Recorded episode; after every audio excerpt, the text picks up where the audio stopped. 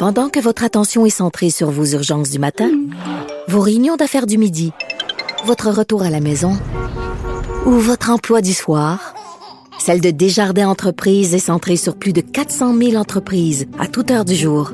Grâce à notre connaissance des secteurs d'activité et à notre accompagnement spécialisé, nous aidons les entrepreneurs à relever chaque défi pour qu'ils puissent rester centrés sur ce qui compte, le développement de leur entreprise.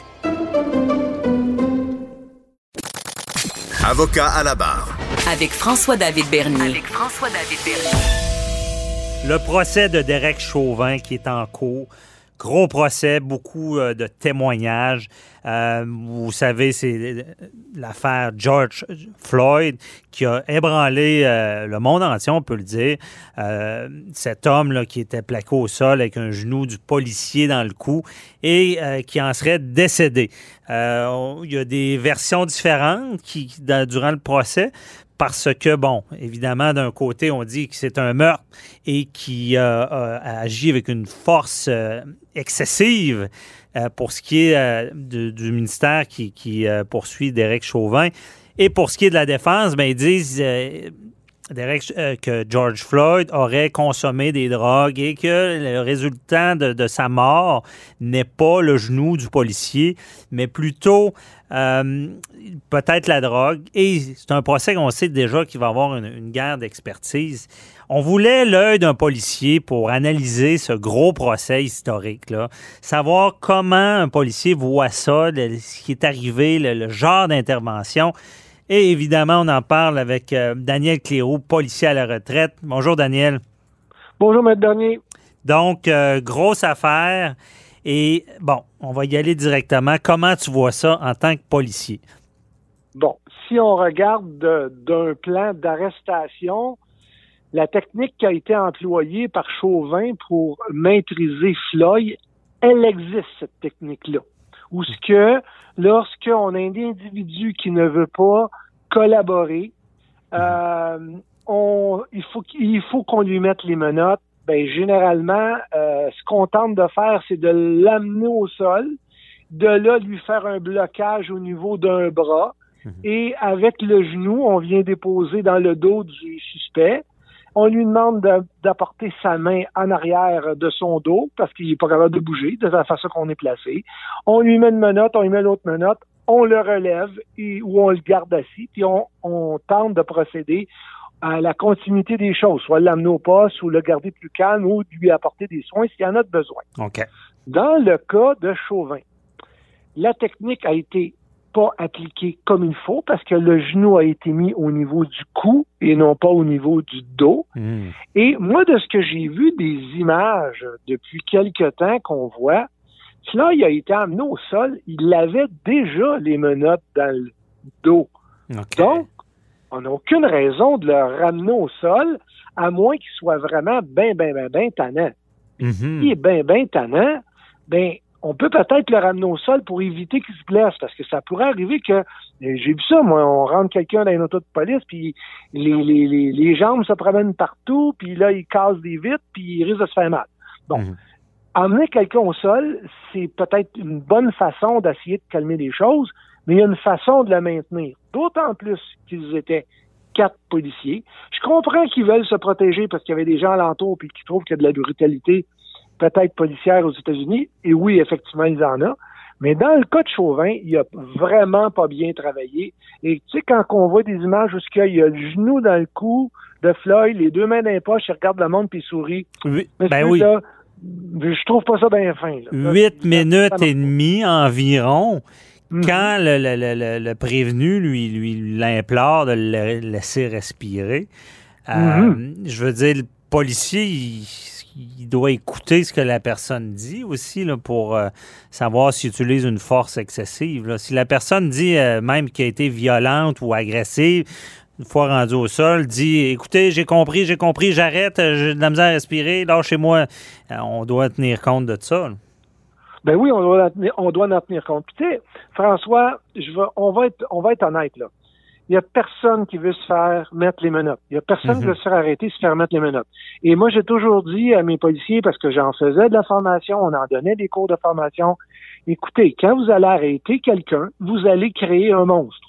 La Mhm. personne ne veut pas se faire arrêter et si moyennement ou, ou beaucoup elle est sous l'influence d'une substance telle que la cocaïne ou maintenant il y a tellement de drogues qui sont puissantes et puis qui donnent des qui multiplient la force des gens, évidemment ça devient compliqué de procéder à l'arrestation.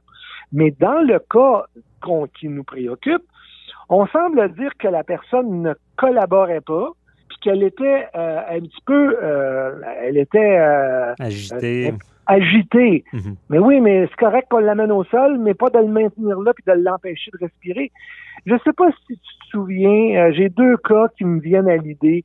Dans les années 90 à Montréal, quand le policier arrête quelqu'un, il l'amène en cellule et finalement, euh, la personne est décédée un an plus tard euh, à l'hôpital parce qu'elle avait manqué d'oxygène, mais c'est une technique semblable qui avait été appliquée. Ah, Et là, ouais. on parle des années, on parle des années 90. Là. Ça fait longtemps. Depuis ce temps-là, la policie- les policiers ils ont eu de la formation pour pas que ça re- se, se reproduise. John Cardick, qui est décédé Oui. parce qu'il s'est fait faire la prise de l'encolure. Mais on a appris par après que la prise de l'encolure, on peut la- l'appliquer dans des cas extrêmes où, où ce que le policier, il n'y a plus d'autres méthodes. Parce qu'à l'époque, ben, le, le taser gun n'existait pas, le poivre de Cayenne, c'était pas encore beaucoup appliqué. Mais on a appris que quelqu'un qui est sous l'influence de la cocaïne, ça peut amener des problématiques dont John Cardick en est décédé. Il faut être attentif à ça. Puis c'est pour ça que les policiers de nos jours, de plus en plus, interviennent à plusieurs lorsqu'il y a, lorsqu'il y a agressivité.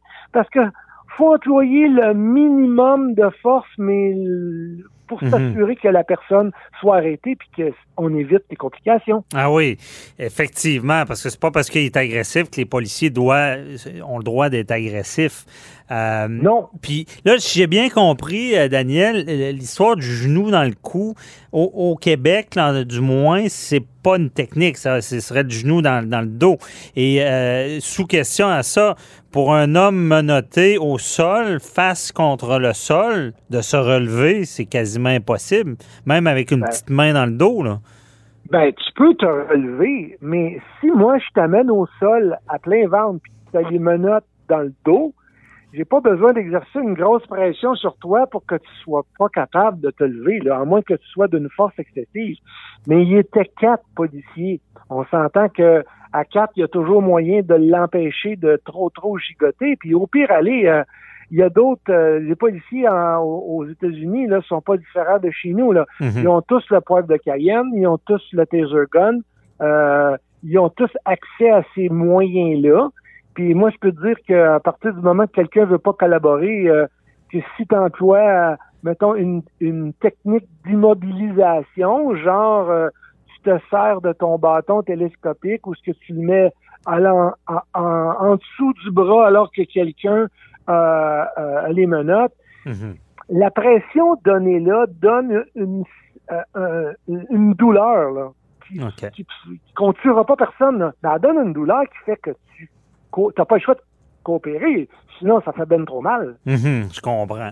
Et qu'est-ce que tu penses de, des autres policiers? Parce que lui, bon, euh, on, s'entend qu'il pratique cette manœuvre, euh, mais les autres, malgré les, demandes du, prévenu, ne font rien. Est-ce que c'est normal? Est-ce que, est-ce que dans, dans le domaine, un policier qui se rend compte que son collègue euh, fait quoi qui, qui est peut-être pas correct va avoir tendance à intervenir ou pas? Je te dirais que de façon générale, les policiers vont avoir tendance à se supporter et, et s'aider. Mhm. De ce que je comprends du procès, parce que je le suis un petit peu, ça m'intéresse quand Ben oui. même, là. Là, on apprend que les policiers viennent dénoncer le comportement de Chauvin, son attitude et son agressivité lors d'arrestations qui durent déjà depuis plusieurs années. Je semble comprendre qu'il y a plusieurs policiers qui voulaient pas travailler avec lui. Ça, ce Mhm. que ça fait, on voit ça dans toutes sortes de milieux, là Ouais. il devait être un leader négatif que les gens avaient excessivement peur de lui en quelque part. Fait que de là à dire on va l'arrêter de faire son intervention, c'est un. Probablement qu'il y aurait eu une bonne discussion après l'arrestation, mais là, ils n'ont pas une discussion avec lui, ils ont une discussion avec le procureur parce qu'ils n'ont pas su euh, mettre leur pied à terre puis ils s'arrêtent. Ils Ouais. vont être obligés, eux aussi, de subir euh, probablement une suspension, voire même euh, euh, voire un congédiement.